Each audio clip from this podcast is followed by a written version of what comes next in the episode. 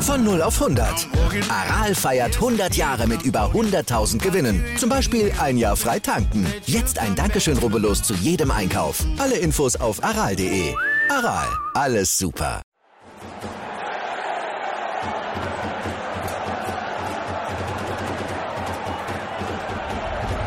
Hoffefunk, der Fußballpodcast zur TSG 1899 Hoffenheim auf meinsportpodcast.de.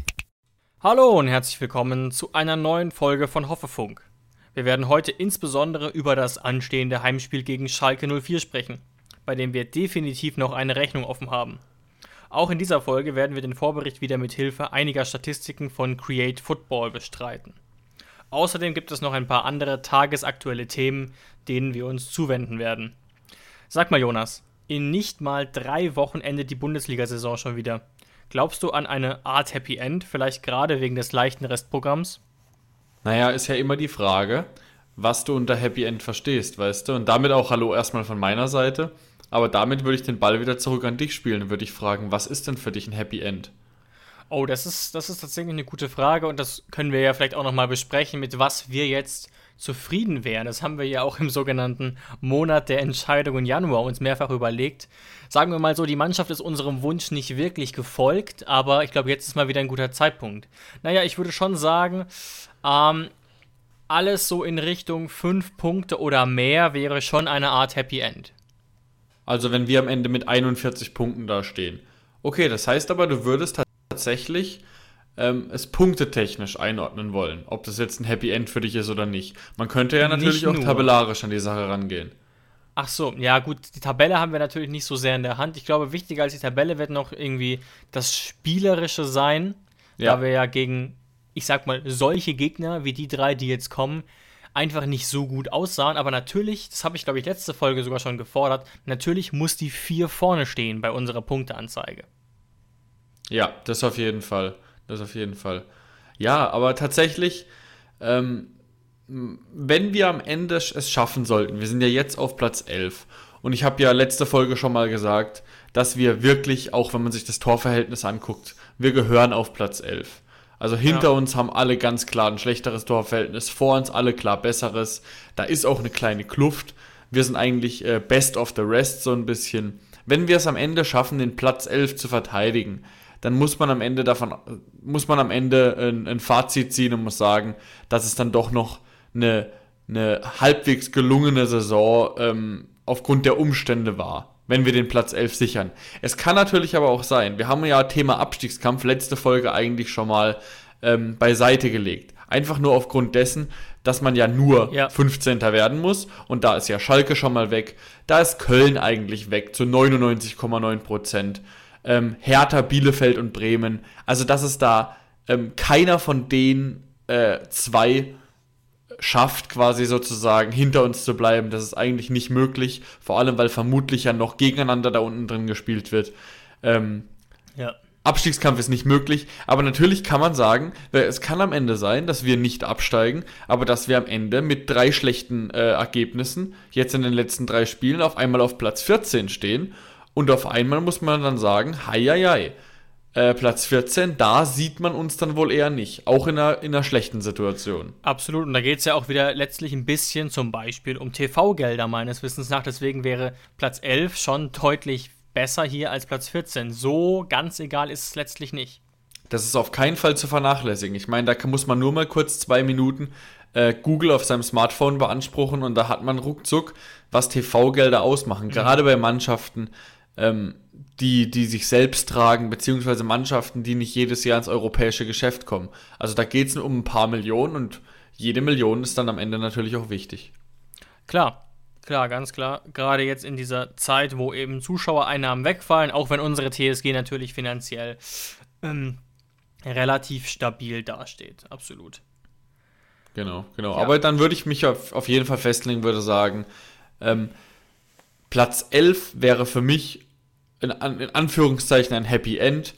Natürlich wäre es wahnsinnig cool, wenn wir es irgendwie schaffen sollten. Ich meine, das Restprogramm gibt es ja rein theoretisch, gibt es ja rein theoretisch her. dass wir jetzt noch irgendwie auf Platz 10, 9 springen sollten. Ähm, verlange ich jetzt tatsächlich nicht, aber wäre natürlich schon irgendwie cool, wenn wir es dann noch irgendwie vor Stuttgart oder vor Freiburg schaffen. Allein schon, weil man da sagen könnte, ja, äh, wir waren nicht die schlechteste Mannschaft aus Baden-Württemberg in diesem Jahr. Also so ein, so ein kleines, so ein kleines Bonbon wäre das am Schluss der Saison, aber spielt im Endeffekt auch keine große Rolle. Ich habe da auch mal Statistiken zu gesehen. Ich glaube, also ich habe sie mir genau im Kopf, glaube, von den letzten zehn Jahren waren wir irgendwie achtmal oder so Baden-Württemberg-Meister.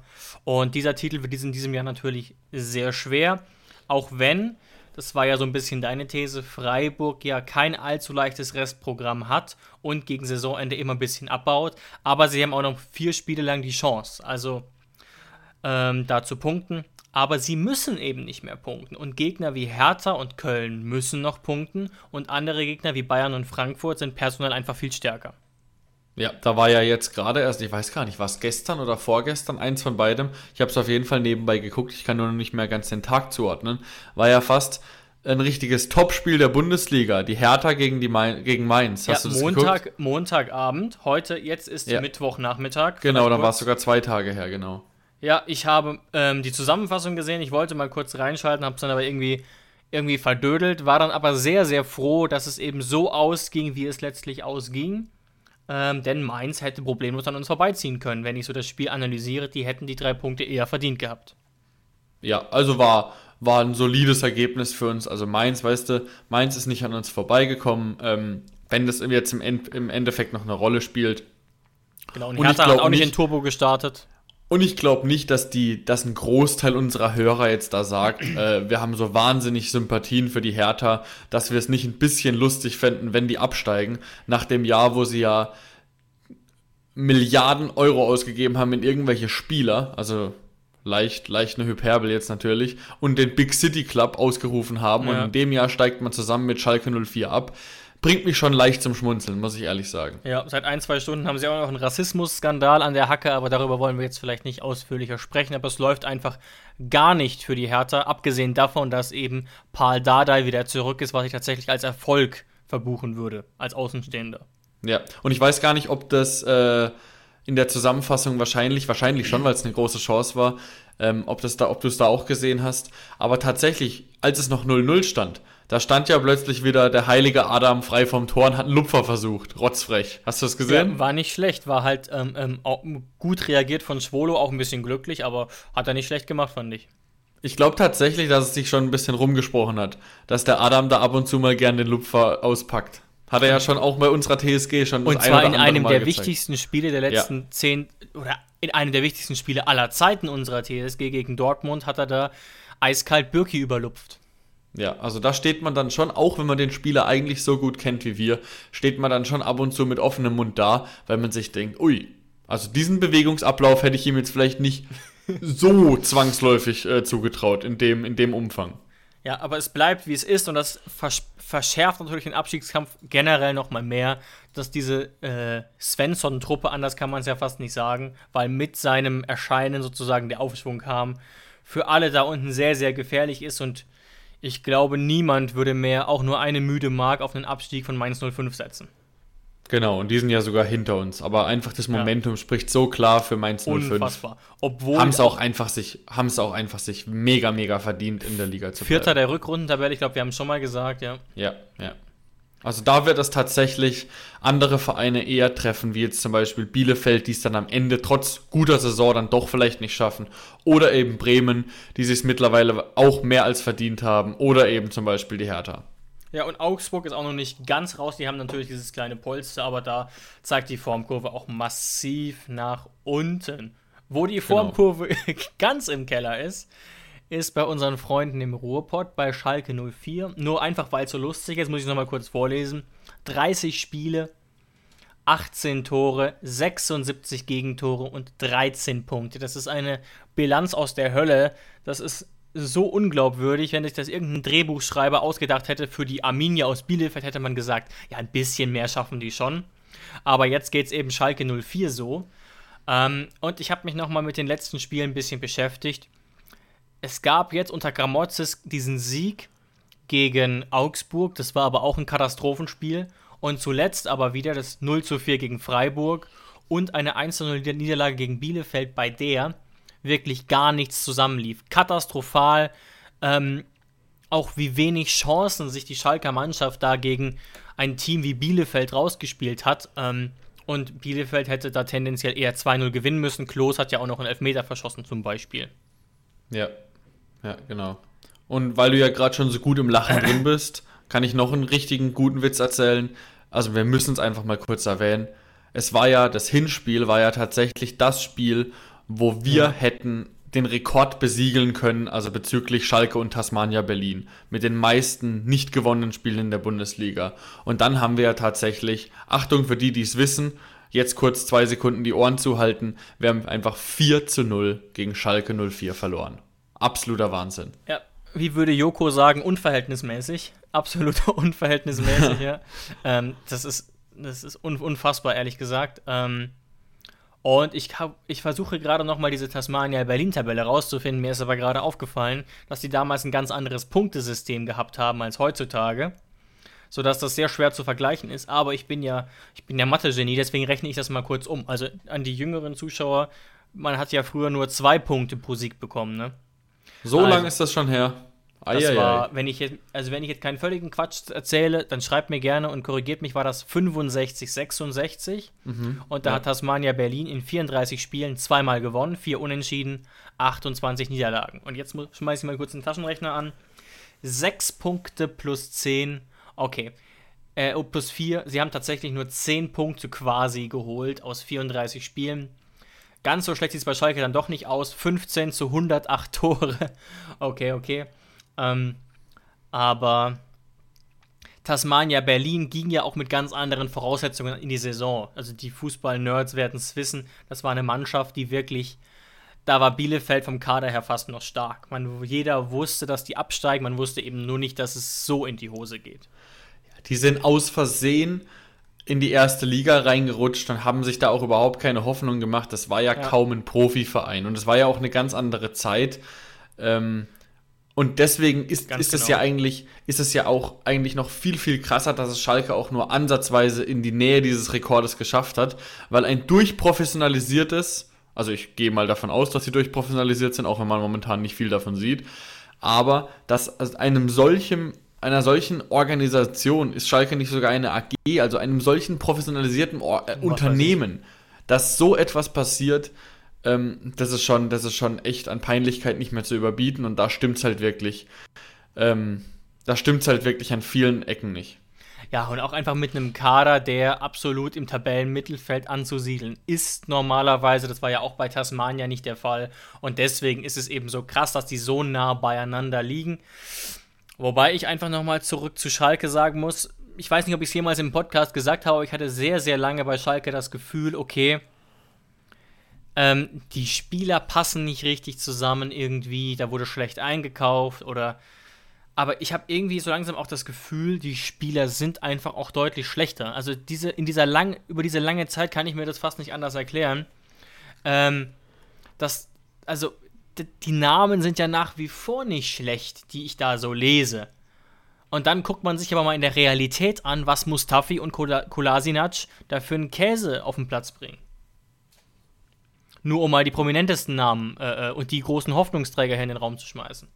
Ja, aber ich kann mich daran erinnern, wir hatten genau die gleiche Debatte beim Hinspiel, weil da kam nämlich, ich glaube Mustafi noch nicht, aber Kolasinac kam genau vor diesem Spiel. Ja, ja, das stimmt. Und da haben wir noch darüber geredet, dass ich es absolut utopisch, dass ich es für utopisch halte, ähm, jetzt quasi den kompletten Ballast auf die Schultern von Kolasinac zu legen, weil wieso sollte man das tun? Und dann haben, wir, sind wir darauf eingegangen, dass der bei Arsenal seit anderthalb Jahren keine gescheite Rolle mehr spielt und eigentlich überhaupt nicht mehr im Saft steht. ja, ja. Das heißt, dem bleibt eigentlich das Kämpfen übrig. Klar, damit hat er allen anderen Schalkern eine Menge voraus, aber das reicht halt bei weitem nicht. Ja, also es ist wirklich eine absolute Horrorgeschichte in Schalke mal das Spiel gerade äh, äh, gegen uns außen vor aber auch das habe ich gerade recherchiert. Die Bilanz auswärts ist noch mal schlimmer. Ich habe es mir nicht aufgeschrieben, aber ich glaube, seit 26 Spielen auswärts kein Sieg mehr. Ja. ja. Und das ist natürlich wieder so eine gefährliche Serie aus unserer Sicht, aber ich will es nicht jinxen. Ich, ich sehe nicht wirklich, wie das jetzt ähm, sich drehen soll. Wie Schalke jetzt quasi nochmal so einen Überraschungssieg landen soll, egal ob einen hohen oder einen niedrigen. Denn dazu kommt jetzt in der Phase auch, dass wir offensichtlich kein zu großes Verletzungspech mehr haben und tendenziell eher im Aufwind sind.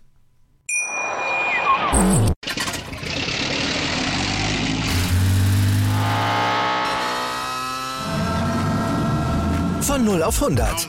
Aral feiert 100 Jahre mit über 100.000 Gewinnen. Zum Beispiel ein Jahr frei tanken. Jetzt ein Dankeschön, rubbellos zu jedem Einkauf. Alle Infos auf aral.de. Aral, alles super. Das Ganze, vielleicht bringen wir das auch gerne jetzt schon rein, ich finde das immer ganz gut als Diskussionsgrundlage, haben wir einige Statistiken zugespielt bekommen von unserem Partner auch für diese Folge, Create Football die, wie gesagt, Fußballspiele statistisch auswerten. Wer letzte Woche reingehört hat, weiß Bescheid. Und folgt denen gerne mal bei Instagram beispielsweise, wenn euch Statistiken und Fußball interessiert. Und die haben für uns so ein bisschen einige Thesen von uns überprüft, sag ich mal. Und auch geguckt, okay, woran hapert es bei Schalke wirklich? Vielleicht gucken wir dann doch zuerst mal auf Schalke, weil wir gerade hauptsächlich über Schalke geredet haben, oder was denkst du? Ja, ja, können wir auf jeden Fall machen. Also es gibt eine ganz interessante Statistik, die man sonst so als normaler Fußballzuschauer gar nicht unbedingt auf dem Schirm hat. Und da, zwar ist das, sich nur defensiv Zweikämpfe anzugucken. Nicht die Zweikampfquote gesamt, die ist natürlich auch wichtig, aber nur die Defensivquote, die ja auch quasi sozusagen diesen Begriff Kampf nochmal mehr untermauert, würde ich sagen. Da stehen wir mit 59,1% der Defensivzweikämpfe so etwa im Mittelfeld. Schalke 04 hat 57,3% gewonnene Duelle und steht damit auf dem vorletzten Platz. Das ist, glaube ich, nicht allzu überraschend und ich glaube, das ist auch eine These, die wir ähm, Create Football geschickt haben, die sich damit absolut bestätigt. Jetzt was aber lustig ist daran, Jonas, ich hätte gesagt, das ist schon so eine typische Krisenstatistik. Wenn du da unten drin bist, spricht es dafür, dass die Saison schlecht läuft. Weißt du, wer 18. ist? Du hast zwei Versuche, du kommst einfach nicht, du kommst niemals drauf, wer, wer 18. ist bei Defensiv-Zweikämpfen. Hm, ja, interessante Frage. Ist ja kaum vorstellbar, dass überhaupt noch eine Mannschaft in der Liga überhaupt eine schlechtere Zweikampfquote hat, ähm, als eine Mannschaft, die 76 Gegentore einfach hat. Ja, aber ich weiß es nicht. Ich würde jetzt spontan, meine erste Intuition, würde ich jetzt einfach mal sagen, Werder Bremen. Äh, nee. Nee. Okay, wenn ich ein bisschen weiter überlege, wer könnte noch, also weißt du, ich gucke jetzt so ein bisschen, wer hat viele Gegentore. Also wer auch defensiv vielleicht nicht so ganz ja, gut das dasteht. Das ist natürlich naheliegend, klar.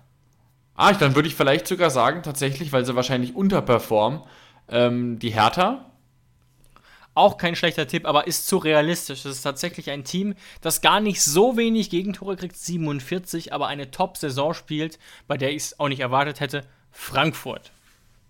Okay. Uiuiui, damit, hätte, damit hätte ich jetzt tatsächlich nicht gerechnet. Weil die ja wirklich, wie du richtig gesagt hast, so gut dastehen. Weißt du, warum ich da niemals drauf gekommen wäre, jetzt so spontan? ja, ich kann mir fast denken. Also erstens mal, weil man natürlich durch so, durch so Leute wie Hinteregger verbindet ja, man ja. einfach im Kopf irgendwie so ein bisschen schon so eine Mannschaft, die ziemlich robust ist. Aber vielleicht, man weiß es ja nicht, also ich habe jetzt die Statistiken von ihm nicht im Kopf, vielleicht faulen die einfach auch nur extrem viel. Weißt du? Und ah, so gewinnst du ja, Gedanke, ja. So gewinnst du ja keine Zweikämpfe. Natürlich kann Hinteregger dann stabil dastehen, aber vielleicht fault er auch überdurchschnittlich viel und gewinnt gar nicht so viele seiner Zweikämpfe. Und ich habe mir tatsächlich noch gedacht, eine Mannschaft, die so überperformt wie Frankfurt, äh, also die kann, die muss ja eigentlich äh, über die Zweikampfstatistik kommen. Weißt du? Deswegen, so ja. war mein Gedankengang jetzt. Ja, nee, das verstehe ich absolut, aber ich glaube, Frankfurt ist halt auch einfach unter anderem ein Team, das relativ viel trifft und relativ viel kassiert, woran es ein bisschen erklärt und das sind natürlich auch nur kleine prozentuale Unterschiede, weswegen man mit so Statistiken natürlich immer aufpassen muss. Aber wenn man mehrere Statistiken nebeneinander legt, wird es, glaube ich, ein bisschen deutlicher. Auch wenn man sieht, ähm, dass Schalke ja. die meisten gegnerischen Schüsse pro Spiel zulässt. 18. Das ist natürlich schon auch nochmal ein krass, äh, krasses Krisensymptom. Wir lassen nur die viertmeisten gegnerischen Schüsse zu. Also wir stehen auf Platz 4 und Schalke auf Platz 18. Ja. Also wir lassen relativ wenig zu, scheinbar, was mich überrascht bei dann doch relativ happigen 50 Gegentoren. Ja, tatsächlich. Es, also wir lassen vielleicht wenig zu, aber die sitzen halt immer alle. Ja, so wirkt es ein bisschen Ja, laut so- dieser so- Statistik, also wobei ich das jetzt überhaupt nicht Olli, Olli Baumann äh, in die Schuhe Nee, nee, deswegen will. wollte ich ja gerade sagen, eigentlich kann das ja auch nicht sein, weil wir hatten ja schon Dutzende Spiele dieses Jahr, wo wir zwangsläufig Olli Baumann als äh, Man of the Match betiteln mussten, weil Ja, ja. So, sonst nicht viel ging und weil wir einfach sonst noch höher verloren hätten. Also deswegen kann ich es mir kaum vorstellen. Aber ja, du darfst nicht vergessen, wir hatten in letzter Zeit ja auch viele Spiele, wo wir dann doch äh, wenig Gegentore gekriegt haben. Das war ja eher so ein bisschen die Hinrunde, wo wir wirklich komplett vogelwild standen. Mittlerweile gibt es vereinzelt noch Spiele, wo es wirklich Harakiri ist hinten, aber es gibt dann auch Spiele, wo man überraschend gut dasteht. Ja, und ich könnte es mir auch ein bisschen so erklären, wir hatten, ich hatte schon häufig den Eindruck, dass wir vor allem in einer bestimmten Saisonphase relativ oft dann auch mal aus dem Nichts Gegentore fangen. So, weißt du, wir haben so eine Druck, genau, genau wie im Hinspiel gegen Schalke, und dann können wir wieder den Bogen schlagen. Im Hinspiel gegen Schalke machen wir Druck, haben unter anderem eine Riesenchance durch Belfodil und zack, fangen das 0-1. Niemand weiß, wie es passieren konnte und dann fallen wir auseinander. Das ist ein anderes Thema.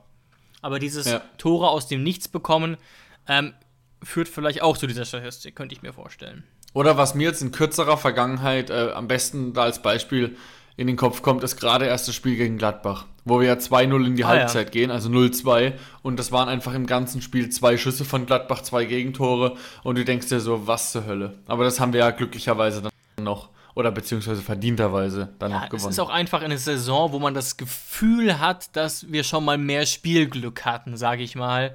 Ähm, und das schlägt, schlägt sich da vielleicht auch noch mal wieder. Aber es wird eigentlich sogar noch heftiger, wenn wir einfach bei den Statistiken bleiben. Gehen wir mal von den Defensiv-Zweikämpfen und vom, vom Schüsse zulassen zum Offensiven. Schalke arbeitet sich pro Spiel im Schnitt 3,2 Torchancen raus. Das ist Platz 18. Und wir, das wird uns wird ja auch häufig mal vorgeworfen, dass wir zu wenig Torchancen generieren würden, was Hönes ja immer relativ energisch bestreitet. Ja. Wir stehen da tatsächlich relativ solide da mit sechs Torchancen pro Spiel, fast doppelt so viel und damit Platz 8. Ja, und das ist ja auch genau das, was, was du richtig gesagt hast, was Sebastian Hönes auch immer auf PKs wichtig ist. Ja, das regt ihn immer sehr auf, ja. ja. Ja, dass Sebastian Hönes selbst die Statistiken im Kopf hat, dass ihn da niemand belehren muss und er auch ganz genau weiß, dass sie nicht schlecht dastehen. Und sie standen da schon mal besser da und Platz 8 ist ja, wenn man auf Platz 11 steht, auch überhaupt nichts, wofür man sich schämen muss. Nee, absolut. Und ich glaube, das haben wir auch schon mal rausgearbeitet, als wir dann so langsam akzeptiert haben, okay, Richtung Europa geht nichts mehr. So wie diese Saison verlaufen ist, war Europa eigentlich auch nie ein realistisches Ziel. Zumindest seit dieser, ähm, ja, seit diesem Corona-Einschnitt im November, diesen verletzten Problemen. Deswegen ist das eigentlich doch relativ solide. Und ja, bei Schalke bestätigt sich eigentlich nur noch mehr, was auch jeder Laie sieht. Es ist eine Saison zum Vergessen, ähm, bei der eigentlich überhaupt keine Hoffnung besteht. Und jetzt besteht auch faktisch keine Hoffnung mehr, denn Schalke 04 ist jetzt nach der Niederlage gegen Bielefeld offiziell abgestiegen. Und was ich gerade auch noch sehe, Thema offiziell, also ich habe mich damit jetzt ganz lange gar nicht mehr befasst, weil es halt wirklich, wie du sagst, komplett unrealistisch war. Aber Ja, ja. traurigerweise, wir haben noch drei Spiele übrig. Ähm, du als Mathe-Ass, du weißt bestimmt, wie viele Punkte noch zu vergeben sind. 14, ja. nee, 9, Nee. ja. Neun, genau. Und wir sind einfach zehn Punkte jetzt mittlerweile hinterm Tabellen siebten. Das heißt, liebe Freunde, Ja. wir werden es dieses Jahr nicht in die Conference League schaffen.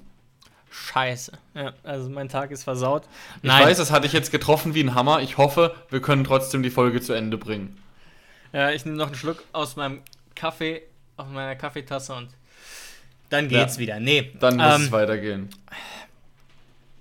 Ja, Nee, aber also- wir sind jetzt ja eben genau da, wo wir auch lange Saisonteile hin wollten, Ja. als es mal schlechter aussah. Im Mittelfeld und deswegen muss man da auch froh sein, ähm, dass wir jetzt drei Spieltage vor Schluss eben nicht mehr so krass im Abstiegskampf stecken, wie es andere uns äh, in unserer Fanszene vielleicht prophezeit hätten an Spieltag 25, 26.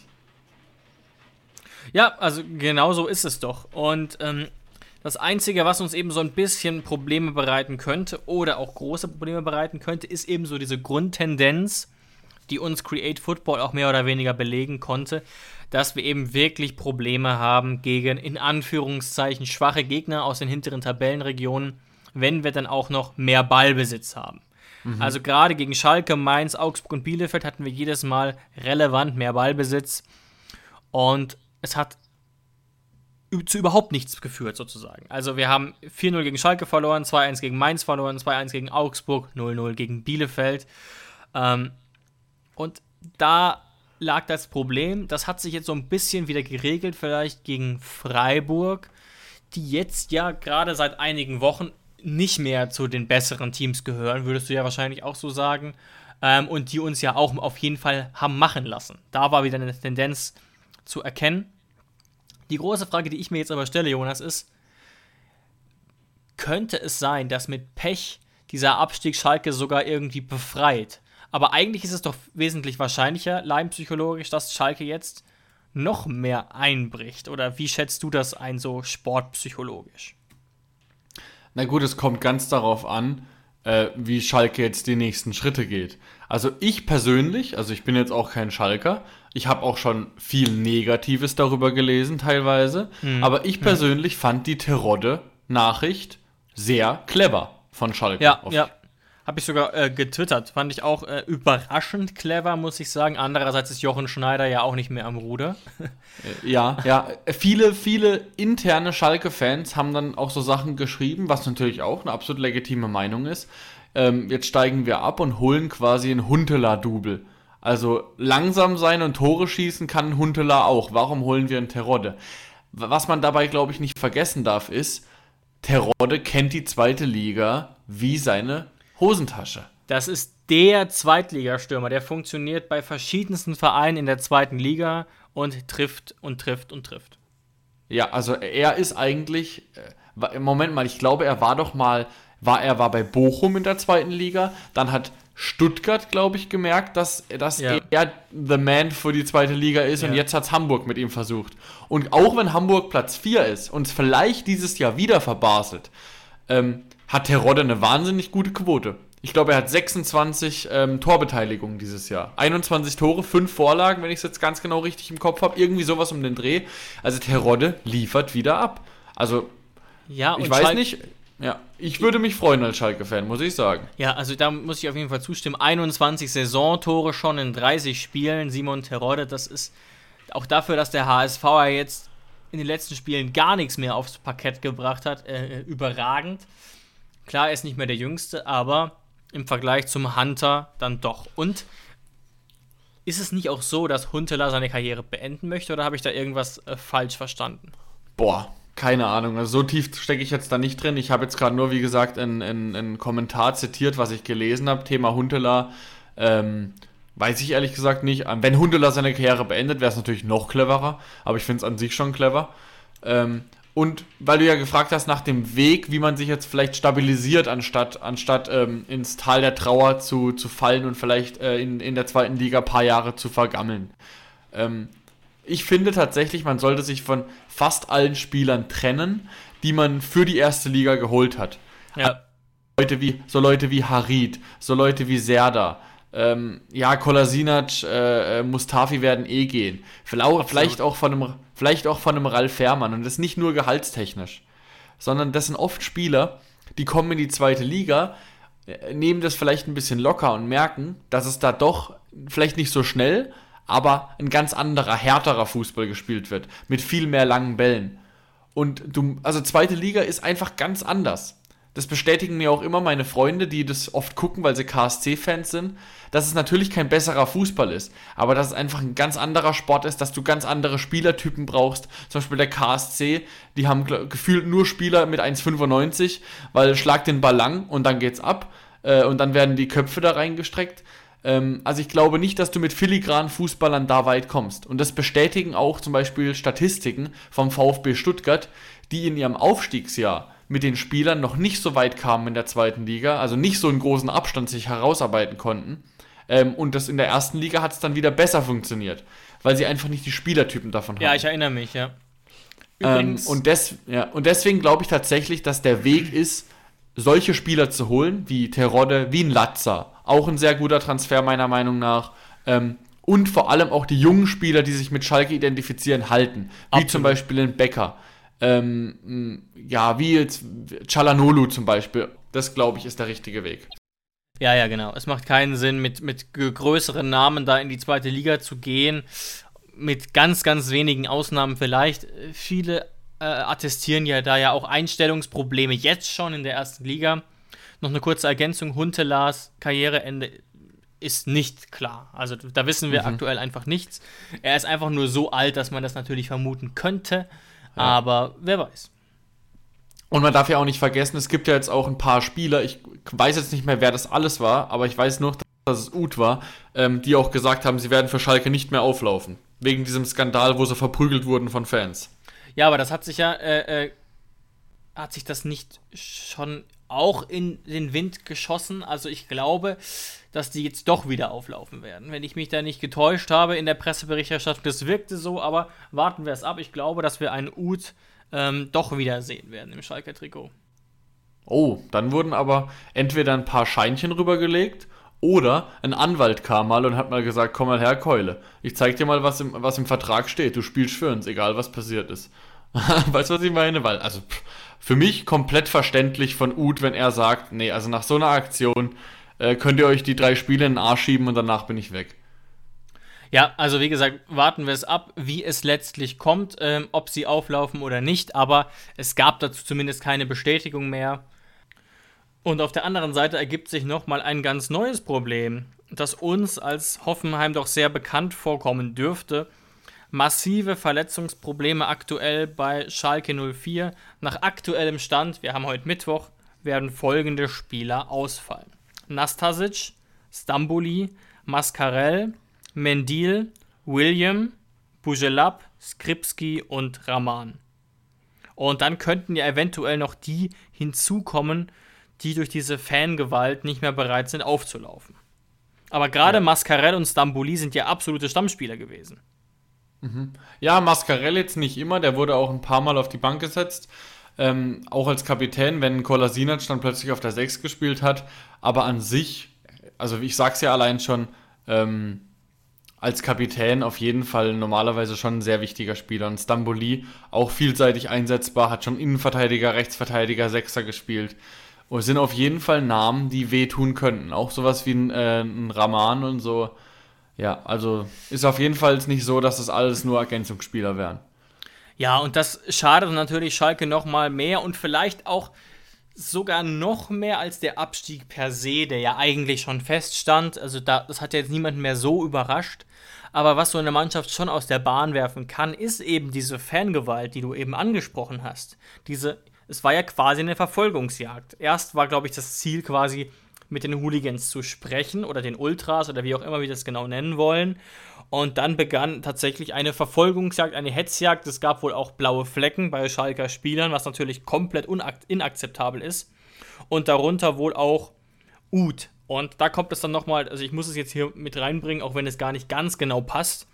Auch die Aussage von äh, Martin Hinteregger, die genau um diesen Zeitpunkt rum war. Da gab es nämlich Schlägereien zwischen Frankfurt und Leverkusen-Fans auch komplett unangemessen. Sorry, ich muss es wirklich sagen, der, der Typ hat sehr viele Sympathiepunkte bei vielen Leuten in der Bundesliga, aber der ist dermaßen blöde, wirklich. Also einerseits diese Gewaltverherrlichung, die aus seinem Statement da sprach, dass er meinte, während einer weltweiten Pandemie, wenn die sich treffen wollen und sich verprügeln wollen, wo ist das Problem, sollen sie doch machen, ist doch gut. Ja, er ähm, hat quasi gesagt, äh, so, so kurz zusammengefasst, wenn es für alle okay ist, sich zu verprügeln und sich da Spaß haben, dann sollen sie es doch machen. Ja, also ich hoffe mal, Martin Interegger hat keine Kinder. Ähm, äh, ich hoffe es auch für sein Erbgut. Nein, also das war jetzt ein bisschen hart, aber das, also da fällt mir wirklich nichts zu ein. Es ist wirklich Paradebeispiel, Klischee für einen Fußballer, der wirklich, ähm, der offenbar nichts mitgekriegt hat, was außerhalb seiner Fußballwelt so passiert. Vor allem, was ist denn das für eine Aussage? Du willst quasi mit dieser Aussage, wenn man das auch nur mal für 5 Cent ein bisschen weiterdenkt, dann will er damit quasi das, das, das Strafsystem aushebeln, indem er sagt, ja gut, wenn wir jetzt zwei Leute in einen Käfig einsperren und wir geben ihnen Messern und für beide ist es okay, sich gegenseitig umzubringen, dann sollen sie es machen. Weißt du?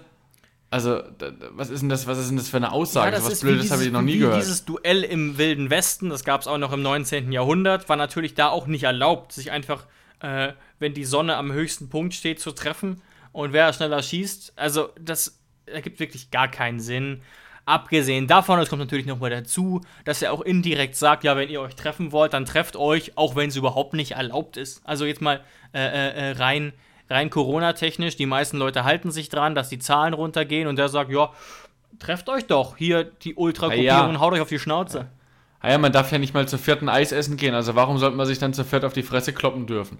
Also dafür, dafür gibt es ja keine Sonderregel. Vielleicht mit FFP2-Masken. Nee, jetzt mal im Ernst, also das ist wirklich unfassbar, weißt du? Wir haben auch schon mal privat darüber geredet, kaum ein bisschen vom Thema, aber ist mir gerade egal, wie er dann erzählt, dass er der Mannschaft häufiger mal Bier in die Kabine bringt und meint, ihr sollen jetzt alle mal ein Bier saufen.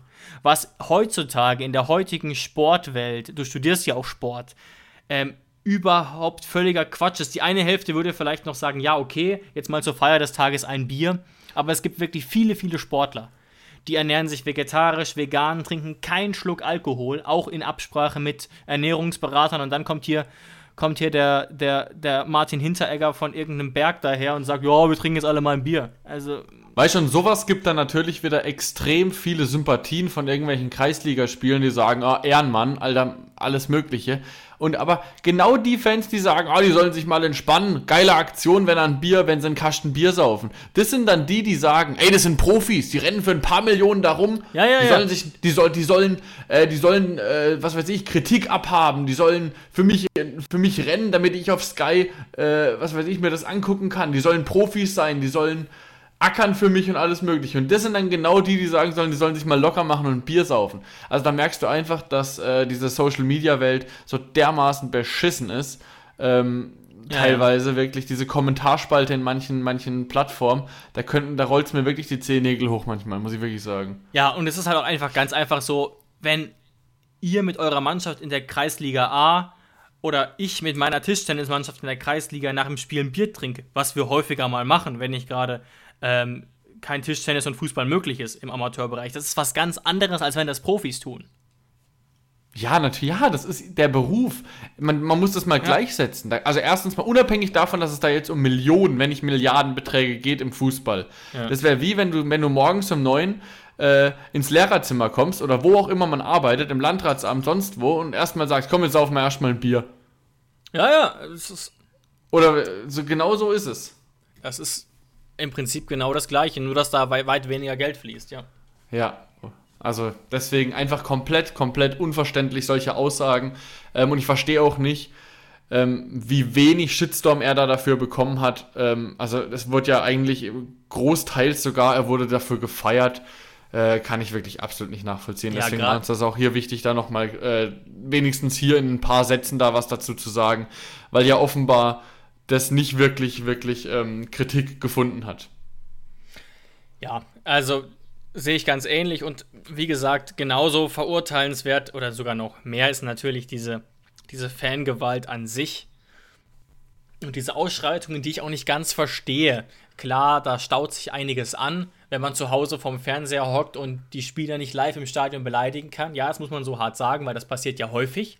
Das passiert auch in in der Rhein-Neckar-Arena manchmal natürlich, dass da Spieler beleidigt werden. Ähm, aber dass dann eben das Ganze auch noch gewalttätig ausgetragen wird nach einem Abstieg, der eigentlich seit Februar klar war. Also das, das muss mir mal einer erklären. Ja, ja.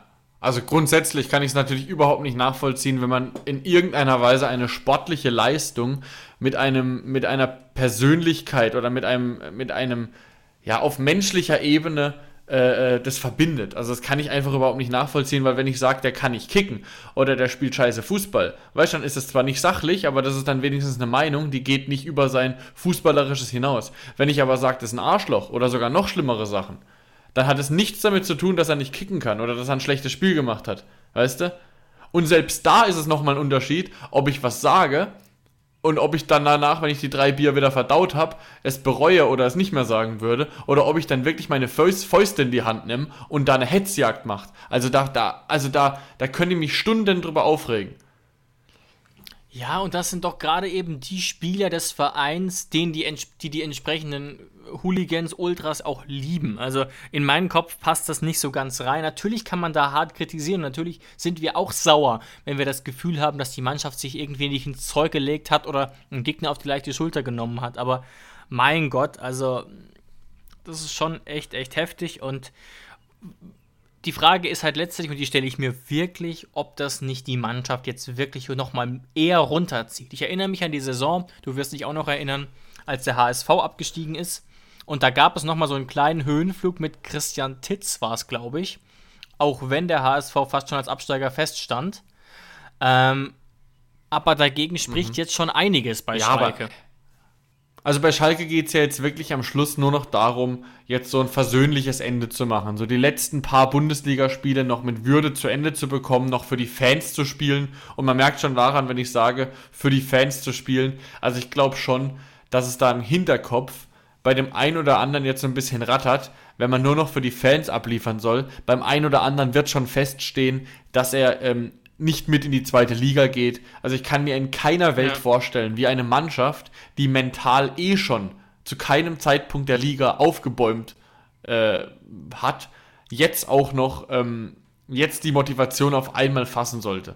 Also ich kann mir wirklich nicht vorstellen, vor allem auch wir nicht, jetzt wo wir quasi auf die Schnauze gefallen sind im Hinspiel mit dem 4 zu 0, ich kann mir nicht vorstellen, dass wir das nicht gewinnen, beziehungsweise dass Schalke sich am Wochenende auch nur halbwegs gut gegen uns präsentiert. Da sollte keine Motivation mehr vorhanden sein.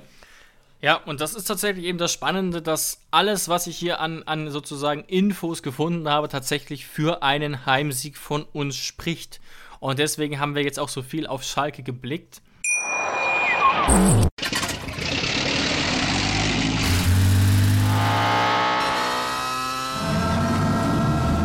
0 auf 100. Aral feiert 100 Jahre mit über 100.000 Gewinnen. Zum Beispiel ein Jahr frei tanken. Jetzt ein Dankeschön, rubbellos zu jedem Einkauf. Alle Infos auf aral.de. Aral, alles super. Ich habe mich natürlich schockverliebt, weil die war wirklich ganz, ganz klein. So begann die Mensch-Hund-Beziehung zwischen Christina und Tierschutzhund Frieda. Und wie es danach, nach dem ersten Moment der Verliebtheit, so weiterging und welche Klippen es danach zu umschiffen galt, das hört ihr in der neuen Ausgabe von Iswas Dog, dem Podcast für harmonische Mensch-Hund-Beziehungen. Iswas Dog? Mit Malte Asmus. Überall, wo es Podcasts gibt. Aber auch der Blick auf uns macht tendenziell Hoffnung, wenn wir mal aufs Personal zum Beispiel gucken. Rudi, Posch, Gacinovic und Jon trainieren alle wieder, sind auf jeden Fall mal eine Option für den Kader könnten vielleicht aber auch spielen mit Glück. Auch Vogt ist wieder im Training, könnte auch schon ein Kandidat für die Bank sein. Einzig äh, äh, Chris Richards ist noch fraglich, während leider äh, für Howard Nordfight die Saison beendet ist, ebenso wie für Munas Dabur. Ja, Howie Nordfight durfte ja ähm, vorzeitig nach Hause gehen, weil es jetzt einfach heißt, er hat es immer noch nicht richtig auskuriert. Seine, ähm, sein Fußbruch aus der letzten Saison gegen Dortmund. Also das war ja am 34. Spieltag des letzten Jahres, wo er sich den Fuß gebrochen hat. Und da gibt es immer noch Spätfolgen.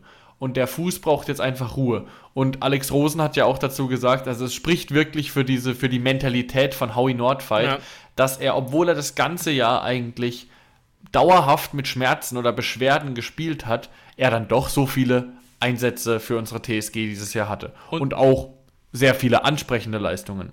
Ja, da war auch solide dabei und das ist natürlich auch sehr interessant, weil das war ja bisher gar nicht wirklich bekannt, dass Nordfight offensichtlich des Öfteren auch angeschlagen gespielt hat, muss man so hart sagen.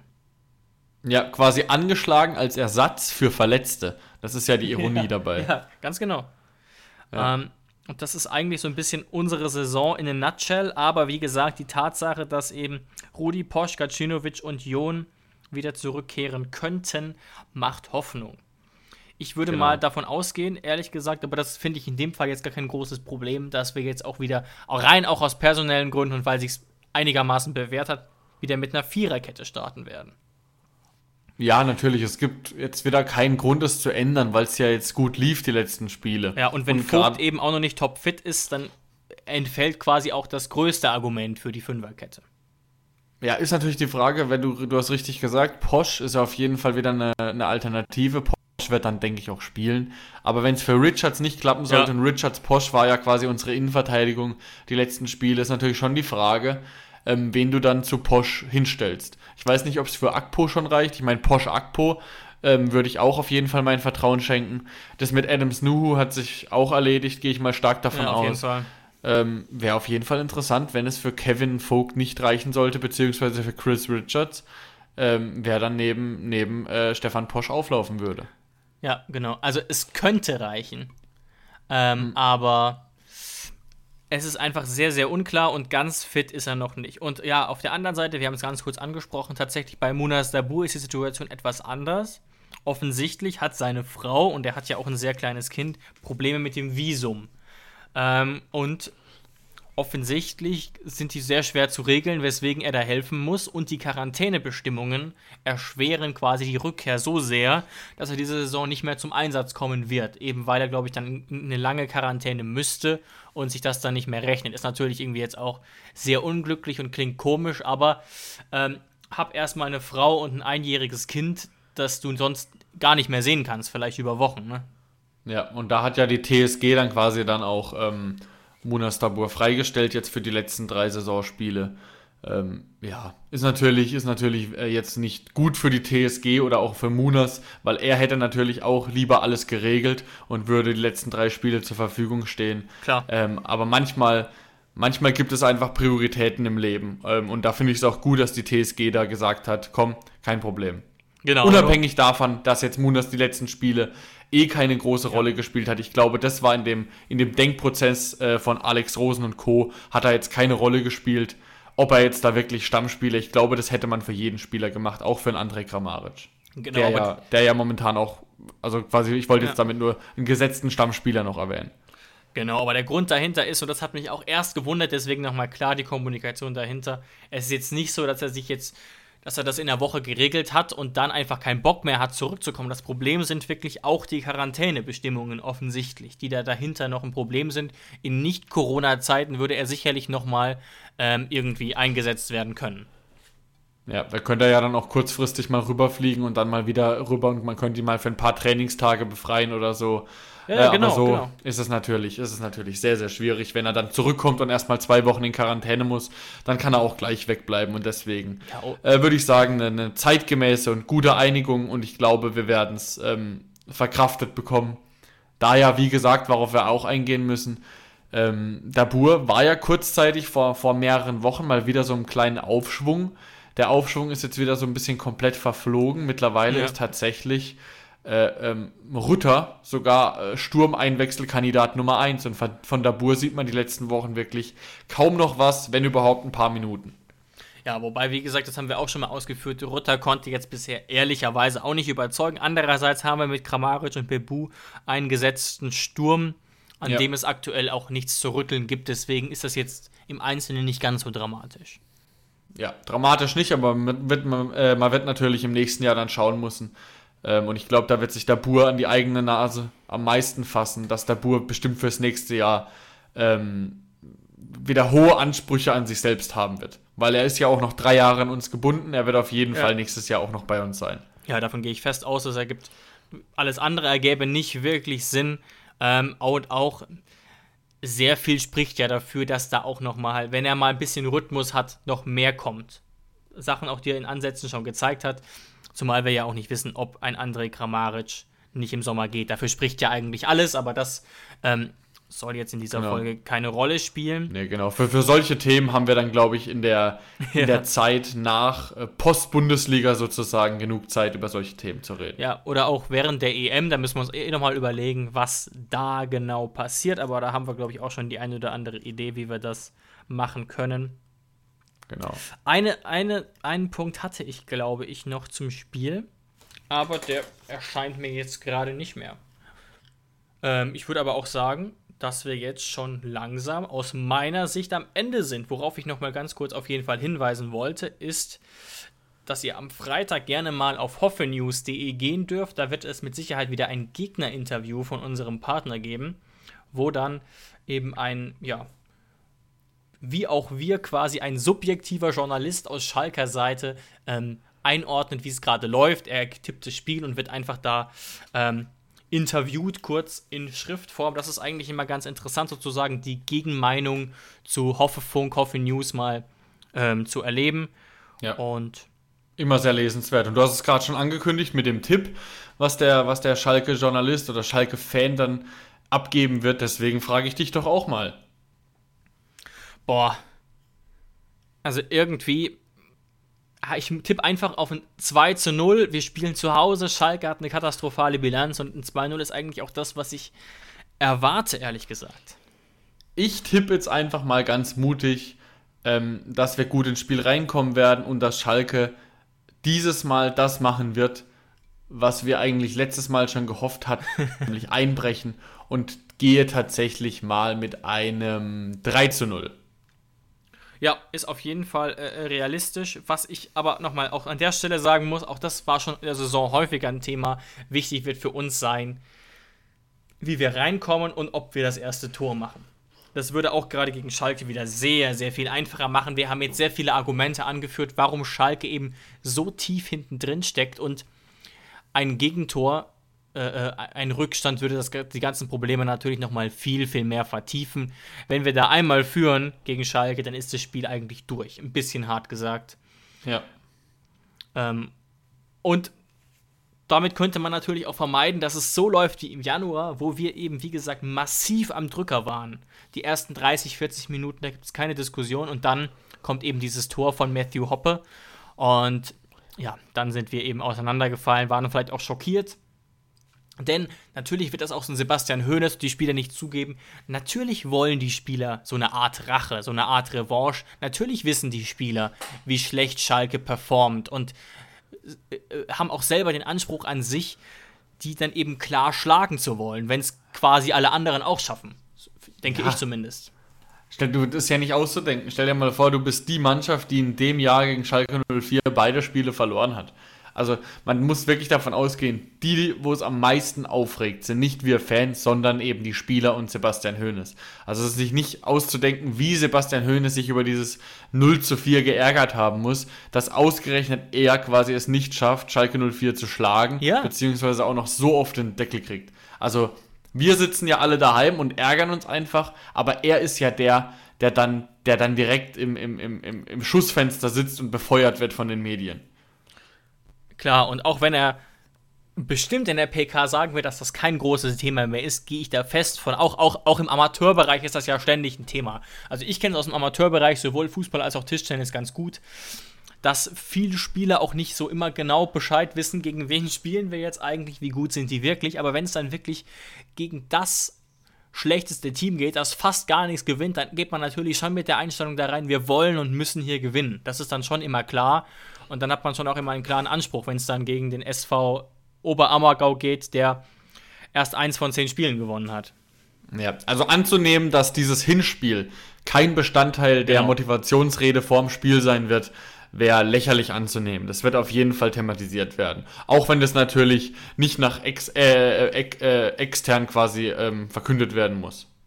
Genau, und davon gehe ich aus, das hoffe ich auch und deswegen bin ich im Großen und Ganzen auch frohen Mutes für Samstag. Genau, und damit würde ich sagen, beenden wir die Folge und wünschen euch eine schöne Restwoche und ein schönes Fußballwochenende. Macht's gut, bis nächste Woche.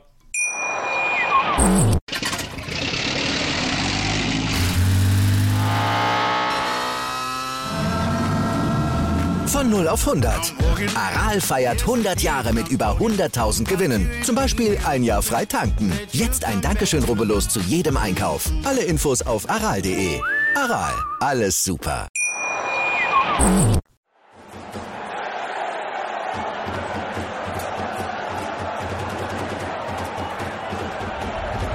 Hoffefunk, der Fußballpodcast zur TSG 1899 Hoffenheim auf mein Sportpodcast.de.